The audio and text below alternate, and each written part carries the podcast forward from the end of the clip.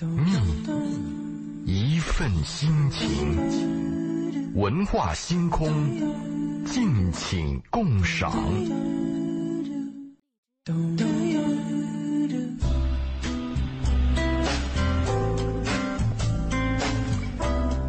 周五的晚上，很高兴周老爷又和我们如约而至，在八九八的文化星空和大家通过电波来聊聊天。周老爷你好，你好，你们俩好，大家好。嗯，我们的热线八八三幺零八九八也是如期开通。如果大家在生活当中、情感当中，啊、两性关系或者是亲密关系里面。有一些想和周老爷沟通交流的，也可以通过八八三幺零八九八参与进来，直接跟周老爷这个对话啊。还有就是我们的微信公众平台，大家可以关注“文化很有料”，然后给我们留言，或者是回复“周老爷”啊，周杰伦的周老师的老爷爷的爷，然后也可以获得周老爷的二维码，在节目之外的时间，呃，如果你觉得你的故事比较私密，那在节目之外的时间跟周老爷来聊聊天。嗯，对，我们最近还是要把那个如何 hold 住对的人这点事儿要讲一讲。我们上一趴讲的是，我们有两个要注意的。第一个就是夫妻之间有矛盾了以后，要避免第三方的介入，不要去跟丈母娘，不要去跟什么老人去倾诉这个问题，更不要跟闺蜜去谈。第三方的介入只能会使矛盾越来越复杂。第二个，我们讲的是要永远给对方留一扇回家的门和一条那个回家的路，就要给对方希望，避免说我这辈子就这样了，你看着办吧。这种绝情的话、死胡同的话，我们尽量避免。嗯，哪怕你做不到，你都说我可以，我试一试。嗯其实我呃上一次上周五在下了节目之后，我也有仔细去想一想，就是为什么呃年轻人或者说我们在年轻的状态下比较难平心静气或者是理性的去看待我们在生活，尤其是在家庭生活当中碰到的问题。大概有一个很重要的原因，就是当我们还年轻的时候，我们会觉得。或者说会有这样的错觉，就是我还有一定的掌控能力，至少我可以掌握掌控我的人生。我不希望我的人生过得这么糟糕，那我拥有一定的掌控能力，我希望要改变它。于是，在有的时候，我愿意任性一把，我不愿意勉强或者是委屈自己。但是实际上，我会觉得周老爷为什么会给大家，呃，更多的是。那我们在节目当中也说过很多次，可能哪怕你做不到，为什么会给到大家很多？哪怕你做不到，但是却一定一定要给你的建议，是因为我觉得周老爷经历过很多的人跟事之后，你的心态的这个稳定性，比一般的年轻人来讲是要要稳定很多。那是久病成良医，碰的钉子多，走的弯路多，活久见。啊是因为这个道理。还有一个就是，这个十几年来接收到的咨询和案例太多。嗯，你会发现，虽然每个事情它有它的个性，但是在一个婚姻和爱情、和男女关系、和婚外情、婚外恋这些问题上，它有一个大概的共性。所以我们建议什么呢？刚才贝贝你说年轻的时候呢，我们为什么脾气大，或者为什么我们比较焦躁？我们是希望改造对方。注意啊，谈恋爱的时候可以。如果是你婚姻以后，我就建议是接受对方，不是改造对方。如果你改造的话，会使你的婚姻体无完肤，两个人血肉横飞。事实上，我觉得任何时候我们都没有办法改造，对你这个除我之外的任何人。如果要想改造的话，只有一个方法：改造自己，适应对方。嗯，而且改造自己呢，也是有一天突然一个悟性，突然有一个点回忆起来，哦，原来如此，自己要做哪些努力，自己要做哪些改动，只能改变自己，给对方只能提出希望和期望。嗯，你千万不要改对改造对方，你有什么权利改造对方呢？但是谈恋爱的时候你有权利，如果你不改造，我就离开。嗯，你你有这个杀手锏。对，你婚姻呢？婚姻你不改造，孩子怎么办？所以我们提倡婚姻的时候，最好是采用接受的状态，或者是改变自我，适应对方。恋爱的时候要警惕一点。所以我们今天再谈啊，在婚姻当中，要使我们能够持续下去，把我们婚姻的时间 hold 的时间长一点的，还有一点要注意，就是婚姻啊，我们提倡傻一点比较好。恋爱的时候，我们提倡聪明一点、敏感一点比较好。因为恋爱的时候，你一旦发现问题，你要警惕，任何小的细节问题都可能是导致你们今后分歧的大的问题。这个要引起高度重视，要灵敏，要聪明。但是婚姻不是，婚姻我们说傻一点呢，不是你真傻啊，就是你有些问题迟钝一点。如果你太敏感了，这个问题啊，家庭矛盾、男女关系啊，事事都可以挑出毛病来。有一个日本电影叫《故故乡》，是另外一个故乡。爸爸一晚上没回来，第二天早上回到船上的时候，妈妈听到爸爸回来，马上跟他儿子讲：“不要问爸爸我昨天晚上去哪里了。”这个戏，这个这个故事的情节就这么一笔，但它说明了一个问题很深刻。他讲婚姻的实质。迟钝一点好。如果你太灵敏了，回来查一个微信，看一个表情，再闻身上有什么味儿，什么地方有什么，呃，有没有什么有没什么口红，或者发现你的袜子什么穿反了，这个很糟糕。呃，周老爷讲的这一切的所有的这种区别哈，谈恋爱的这可以这样，呃，结婚可以这样，就建立了一个前提，建立的前提是什么呢？就认为呃，谈恋爱。可以随时换，可以及早换，对，发现问题赶紧换，同意。而到了结婚这一边呢，人接受，尽量不离婚，嗯，尽量为了孩子也不要离婚，尽量你下一个可能还会碰到同样的问题，所以还是尽量不离婚。对，不离婚，那么我们就按照不离婚的角度去，不分开的角度去，迟钝一点，麻痹一点，睁一只眼闭一只眼一点，对，意思。这个背后的大的逻辑的这个框架摆在那个地方。大的逻辑啊，实际上过去我们讲不离婚，它比较简单，它是一个价值观和社会社会的风气约束的问题。你怎么能离婚？谁能想到离婚嘛？现在不是这样了，现在所以我们要才讲道理，告诉你不要离婚呐，离婚以后问题更多呀，离婚以后你会有更大的 trouble 啊。是因为我们现在要给你讲道理，过去就没道理，有什么道理？怎么能离婚呢？跟一个人结婚，你摸一下手就是一辈子。现在不是了，现在这个东西多元化，个体价值观，只要我过得好就行。所以我们不得不苦口婆心的坐在这儿，跟年轻人或者跟中年人，甚至跟老年人讲道理，啊，婚姻的重要性，它的伤害程度。你离婚以后问题没有解决，反而问题更多。另外，你伤害第三方、第四方，我们才讲这个道理。有什么道理可讲？结婚就应该有誓言，就应该有信仰，就应该走下去。对吧？现在我们就耐心的给你讲道理，所以我们说，刚才移民的理解，对我们有个前提，前提就是过下去。对，所以我们不得不装装傻。而且这个，呃，我我正好之前啊，呃，有看到有一个报道，其实我当时看到时候还挺惊讶的，就是呃，国外有专门研究老年人心理的，就是很多的老人，呃，他到了。七八十岁的时候，他会有焦虑和抑郁的情况，那就有团队在研究什么样的情况下老人容易焦虑和抑郁。孤独。哎，对，结果发现有大概超过百分之七十的老人是因为丧偶。对，孤独。呃，这还不仅仅是孤独的问题，就是说，包括他们在采访，就是去去跟那些老人沟通的时候，其实很多老人他们会在，就是老伴儿去世之前。并不满意自己的婚姻和自己的另一半，多数都是这样。对，但是当这个另一半真的不在了，他突然发现他焦虑，难以适应。他发现其实他的生命里面早就容忍了这个缺陷。我再总结一下啊，刚才为什么会这种情况？当你觉得婚姻最低限度就是有个人陪着就够了，你可以完全不用考虑离婚的事情，因为他能够保证。但很多人他离婚呢是因为什么？他觉得我的婚姻不只是。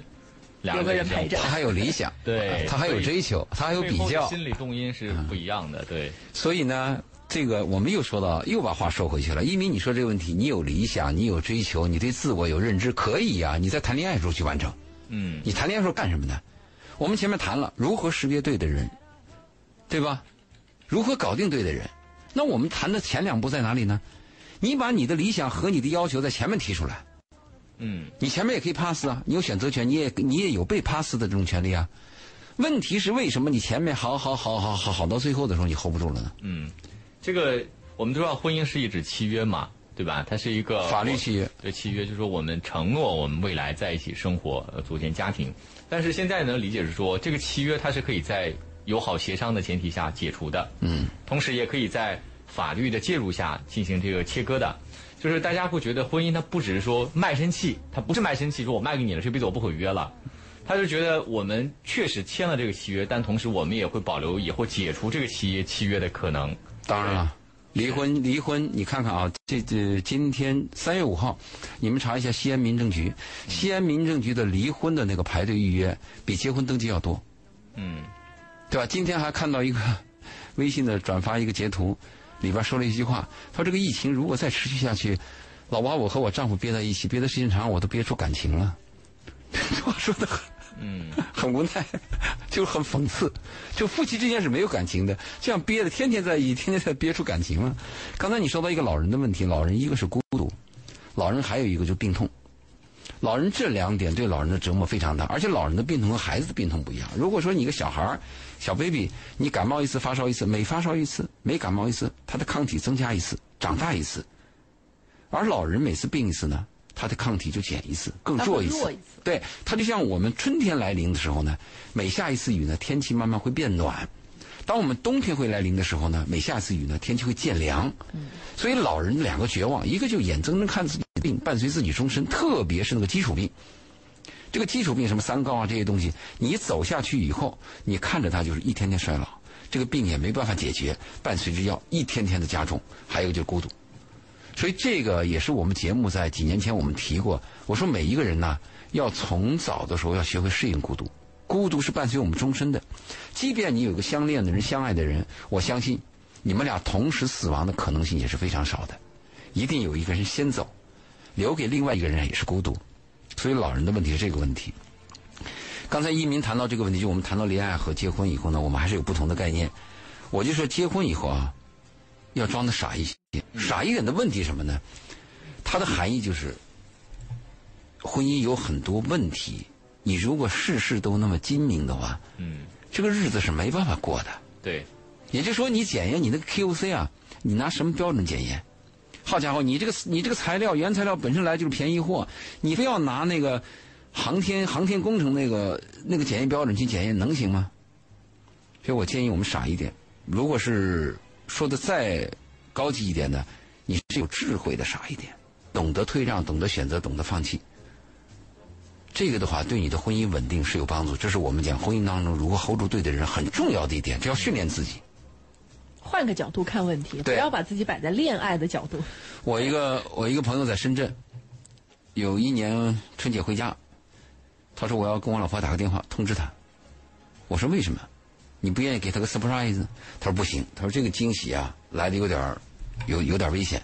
他说我希望我老婆在我回家之前把该藏的藏好，把该收拾的收拾好，避免出现意外。他说你看我常年在深圳，他常年单身在内地。从人性角度考虑，难免有一个什么闪失，多难堪啊！我爱我的老婆，我也希望跟我老婆过下去。这个家庭呢，应该有这样的，就是空白地。所以他说了这个话以后呢，他就是装傻。这就是我们谈到婚姻当中，婚姻的男女关系要迟钝一点，对吧？好，我们再谈的刚才那个，刚接着一民谈那个问题，一民就是你的理想，你的什么？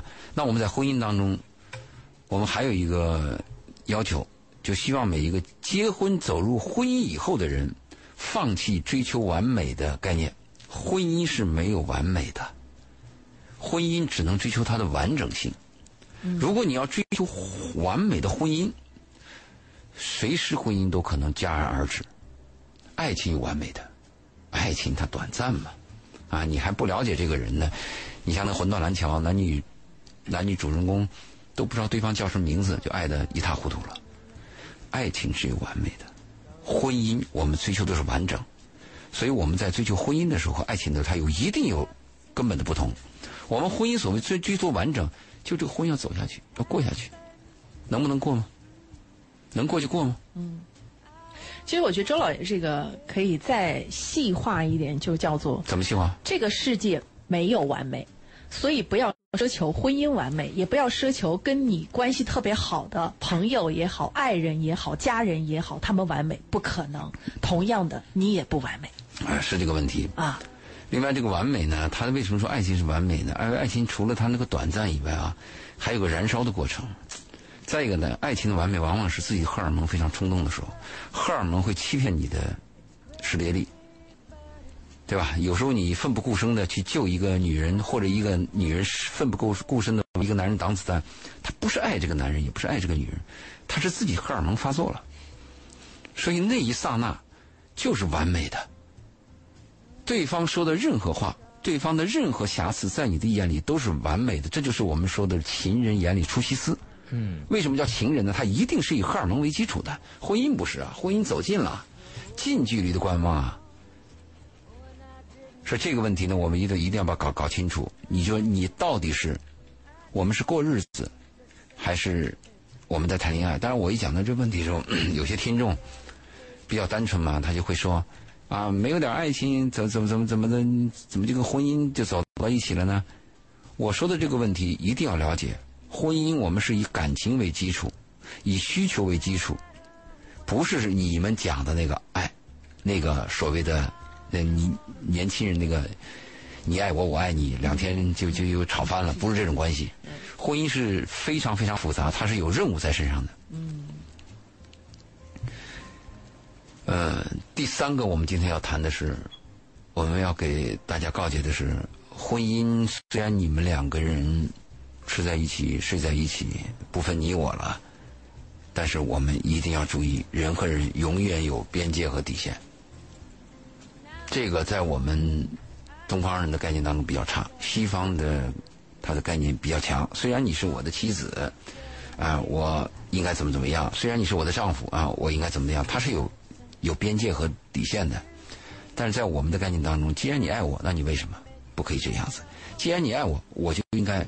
查你的手机，既然我们是夫妻，那你就应该怎么怎么样，听我的。这个边界底线是一定要有的，但是我们经常会跨越边，就没有边界，没有底线。我记得小的时候，有一次我姑姑嘛带我去游泳，换裤衩大概有个六七岁吧，还是七八岁，记不清了。她噌就把我裤子给我脱了，我也很恼火。然后我姑父说：“ 说你个小男孩你那个小鸡鸡谁没见过？他的概念当中就是，我见过别人的小鸡鸡，我就可以随便脱你的裤子。这个概念就侵犯了一个孩子。我现在想起这个事还有回忆呢。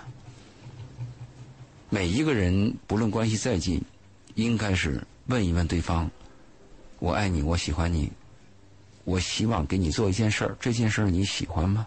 你能接受吗？”嗯，这个里面就谈到一个很有趣的话题，经常大家可以在不同的文章里面看到，叫做“我认为对你好是你要的好吗？”啊，对，我们有一个女作家，她曾经写过一本书，她说她跟很多男性谈过恋爱，她也是个恋爱高手，但是很难碰到一个合适的。最后，当别人问她说：“这个男人为什么你那么喜欢？”她的回答是：“他爱我的方式。”刚好和我爱我自己的方式吻合了，哎，这个里边就这个话里边就有意思，就我爱我自己和他爱我是一样的，而不是什么他爱我，是我被迫的，他爱我的方式是我必须要接受的，所以我们讲到爱的时候，啊，一定要尊重对方，而且讲到夫妻关系以后啊，一定要注重边界和底线，嗯，不要以为自己是丈夫就可以怎么样，嗯。这个其实，呃，周老爷在讲这个上半段的时候啊，包括我们要有一点聪明的装傻的劲儿，呃，包括我们怎么样去维持一个家庭的平衡的关系，我们如何让这个家庭持续走下去，让我想起来我今天看的一篇文章里面，他在解读“朝三暮四”这个词的时候，嗯，他有一个新的解读，我觉得非常有趣。我说出来，周老爷来分析一下。朝三暮四。对，因为“朝三暮四”这个故事的这个词的成语故事，本来是来自于一个人养猴子，他跟这个猴子说：“这个以后啊，给你们吃东西，早上吃吃这个粟粟米，早上给你们吃这个呃三斗，晚上给你们吃四斗。”猴子不乐意。完了之后，这个人说：“晚呃早上给你们吃四斗，晚上给你们吃三斗。”猴子同意了，但是重点是。其实数量没有增加，他选择了猴子愿意接受的方式，对，让这个事情达到了他的目的。所以，其实我为什么想到了这个词呢？我是在想说，嗯，我们要维持婚姻当中的平衡，或者说让自己舒服的维持这个平衡，可能我们需要做的不是我应该做什么。而是我应该怎么做？也就是说，不是我去让对方干什么，而是我是不是能知道对方想，或者说他喜欢怎么做，我去顺应他的喜欢，达到我的目的。对，这是一个方面。还有一个我要提醒的是，婚姻和爱情有很大的一个区别。两个人恋爱的时候注重过程，没有目的。嗯，喝西北风都可以，但是婚姻不是，婚姻是要解决问题，要有目的性。嗯，我前几天又接到我一个朋友的电话，他就说和妻子因为一个问题怎么怎么怎么的，我就问他，我说你说了这么多的感受，你的目的是什么？他说我的目的就是让他懂事儿啊，他应该能能理解我呀。我说好，那你这么多年他依然是这个样，你能怎么样？就你的目的是什么？如果我们在婚姻当中发现了一个问题，仅仅是为了宣泄自己的情感或者自己的愤怒，不考虑结果，很糟糕。后来我就问这个男孩，我说你是结果是不是希望你自己舒服？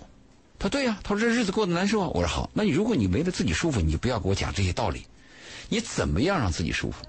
你要想让自己舒服的目的是不是对方首先气儿要顺？对方要舒服一点，对你才有前提啊。嗯，婚姻当中如果说我只考虑我，不考虑对方，当然你说你要是在压榨的、强势的，你的那个悬殊很大，有可能。但如果你们俩是平等的，而且女方有相当的识别力，那你怎么做？所以在婚姻当中，可能我们还有一点很重要，我们要注重目的，就是它的实用性。讲起来有点残酷，我们对它的过程，我们放在第二位。仅仅是你评评，咱俩谁有理？你看我有理吧，你有理怎么样？你有理我也难受，我也给你别扭。而是什么呢？我跟他这样的争吵，或者我妥协，我的目的是什么？目的很重要。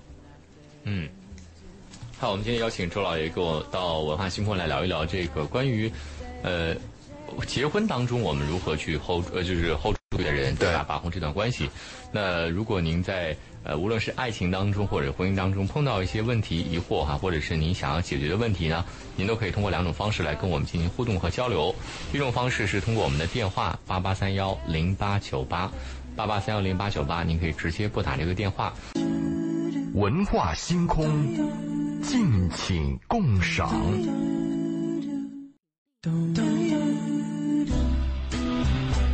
好，欢迎大家继续回到周五的文化星空，我们和周老爷来聊一聊如何在婚姻之后来 hold 住对的人。对呃，因为你都已经进入婚姻，证明你在选择他的时候，你是认为他对。嗯。但是可能在婚姻当中，你们一起共同经历了一些事，这些事让你有不愉快，甚至是愤怒的感觉。那这个时候，我们如何让婚姻这艘船接着往下走？如何去 hold 住这个最开始你认为他是对的人？这是我们在很长一段时间都在都在聊的一个主题。如果听众按我们前面去年谈的那两三个月的方法去做，他的成功几率和婚姻的稳定性呢会高。嗯，就前面如何识别，如何搞定，如何 hold 住，对吧？但是我们大部分的婚姻不是这样子的，我们大部分婚姻有实用性，有偶然性，有迫不得已，并不是我们按一定的选择或者认真的考虑过，懂得婚姻的实质以后走入婚姻的。事实上，可能呃，大部分年轻人在走入婚姻的时候，他也想不太清楚，他到底要考虑的是什么。嗯，没有这个概念，对对婚姻都不知道是什么，他就认为该结婚该生孩子，甚至我仅仅因为一个姓我就结婚了，这个也会有的。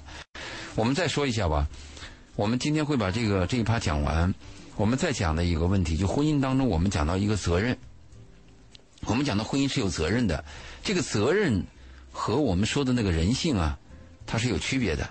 你看有些人出轨以后他会这样讲，他说人性嘛就是这个样子嘛，或者谈到喜新厌旧的时候他也会这样讲，人性嘛就是这样子嘛。嗯，其实我倒反对这句话。如果说人性的话，人性和动物性是有区别的。如果他说喜新厌旧，说喜欢猎奇，喜欢一个雄性的，喜欢找新鲜的异性，这个应该是动物性。人性是什么呢？人性是可以克服动物性的，这个是人性。人性可以做我自己不喜欢，但是我还必须要去做的事儿，这个是人性。而动物性一般就是随心而欲，我饿了就想吃，啊，我有愿望了我就表达，这个是有区别的。你看那个，我们看过一个电影和小说，它里边说一句话：“左手摸右手。”这个“左手摸右手”呢，是离婚指南苏童在二三十年前写的一本书，叫《离婚指南》，听众可以去查查。他在这里边第一次提到了“左手摸右手”，说夫妻时间长了以后，摸着妻子的手呢，就像左手摸右手，没什么感觉。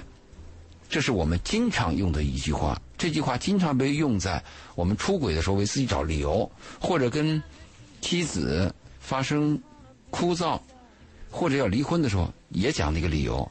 但是苏童后面一句话很重要，为什么不提呢？苏童的第一句话是：时间久了，丈夫摸着妻子的手，就好比右手摸左手没感觉了。后面一句话是：如果把这个手砍断。就像砍断我自己的手一样痛。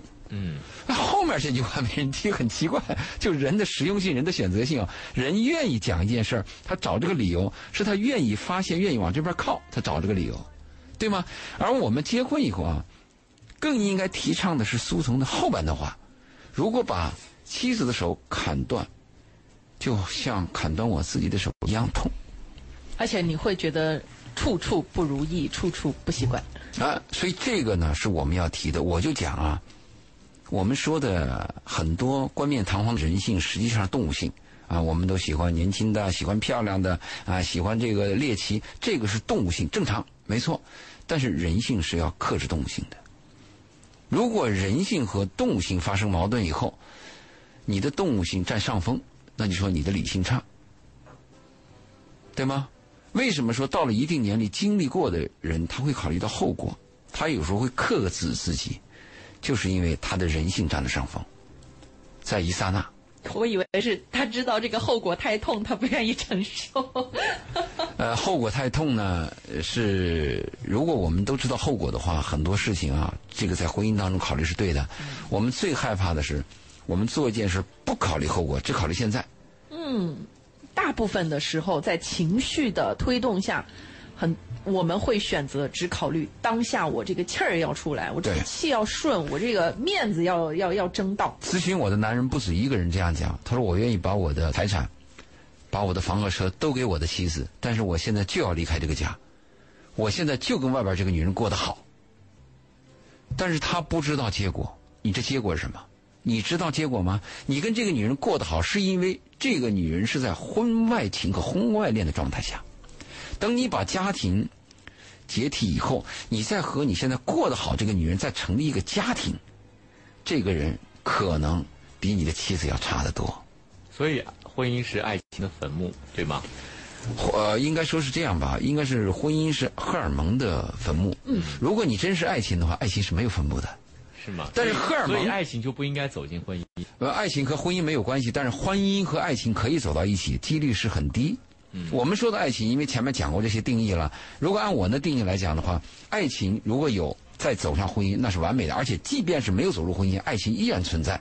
但是我们说，婚姻是爱情的坟墓，我们讲的是婚姻是荷尔蒙的坟墓，就是时间长了以后，啊，见怪不怪，啊，失去新鲜感，呃，审美疲劳。我们讲的是这个问题。嗯嗯嗯，对吧？对，其实，呃，刚刚我在听一鸣说这个婚姻是爱情的坟墓的时候，我就在想，其实很多的时候，年轻人特别容易看到这句话，并且记住这一句话。嗯，但是事实上。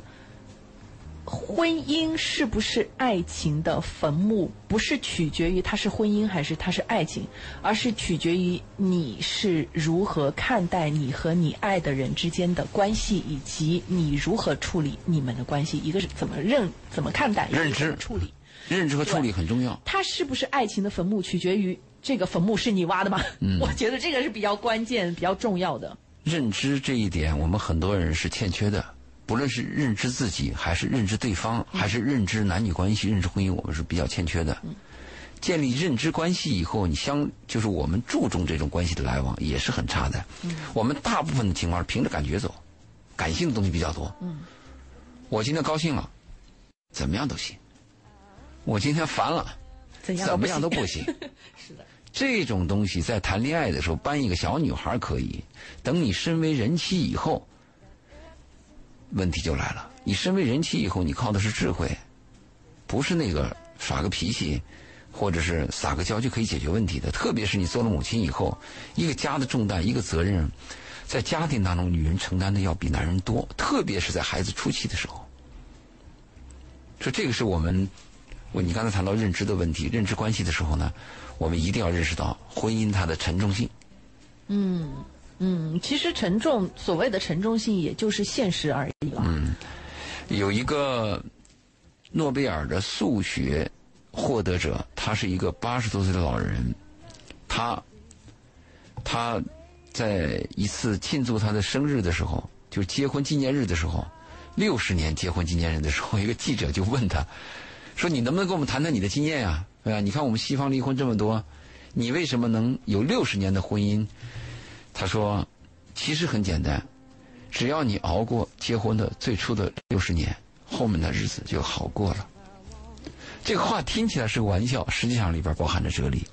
他讲的就是一个，你只要熬过结婚的前六十年，后面的日子就好过了。这个熬也是我在婚姻当中反复提的，婚姻的幸福、婚姻的情感和婚姻的收获是熬出来的，爱情是碰出了火花。一见钟情，婚姻不是，婚姻就是熬出来的。你看反反复复，我我身边的案例不止一个啊，就是从看对方不顺眼，到最后发现哟，对方还有优点，最后到不离不弃。还有那种我就离了婚，我一定要找外边人回过来再比较。这种反复之后的这种婚姻走下去的有很多，看看我们的父辈，看看我们的爷爷辈。都是这样过来的。你再看看那个激情燃烧的岁月，也是这样过。所以在婚姻当中，这个煎熬是，但是煎熬的基础是什么？你熬得住吗？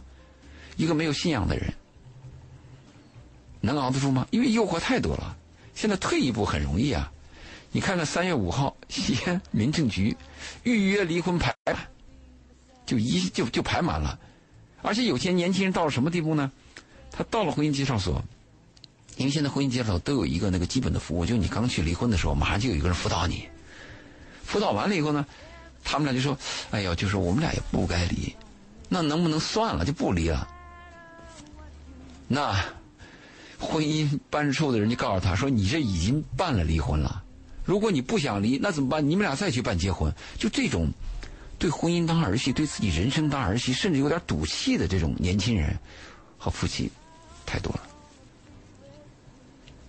那我们承担一个什么角色呢？我们从去年谈到今年，谈到现在，我们承担的角色就是告诉你要识别婚姻，要珍惜婚姻，要识别爱，要珍惜爱，对吧？人生很短暂，我们谈的就是这个。所以在最后的时候呢，我想给听众和听我们节目的朋友们说十二个字儿。这十二个字儿也是我在讲课当中反复强调的，就在婚姻当中一定要注重的十二个字儿：我爱你。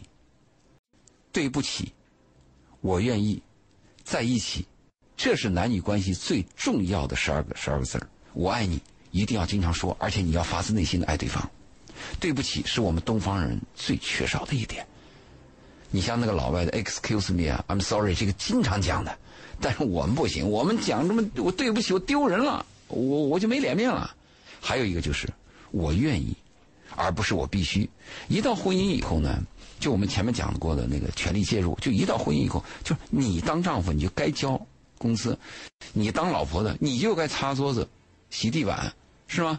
这个东西这就完蛋了。一定是我愿意把我的薪水拿回家，我愿意看着我的妻子和我孩子花它。我作为女人，我愿意看着我的丈夫疲劳以后回来以后四仰八叉的躺在沙发上，我愿意撅着屁股擦地板。这个我愿意是很重要的。那第最后的三个字就是。在一起，就你说了半天，什么我爱你啦，我想你了，人在天涯海角干什么？婚姻就要在一起，什么网恋呐，什么这个这个这个异地恋，我坚决反对，异地婚姻更不要谈了，是吧？还有人谈到什么啊？我挣点钱，然后我就再回家。等你挣点钱的时候，你就回不了家了，而且你回家的时候，不知道回到哪个家去了。就夫妻两个关系，我的建议是苦要苦在一起。我们穷要穷在一起，哪怕我只有半间房，我我我过得很凄惨，我也要跟着你。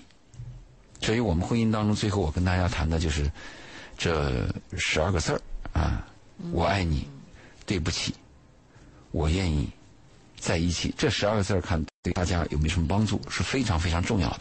嗯，都都都非常非常不容易。对，这也是我们经过这么一将近半年一年吧。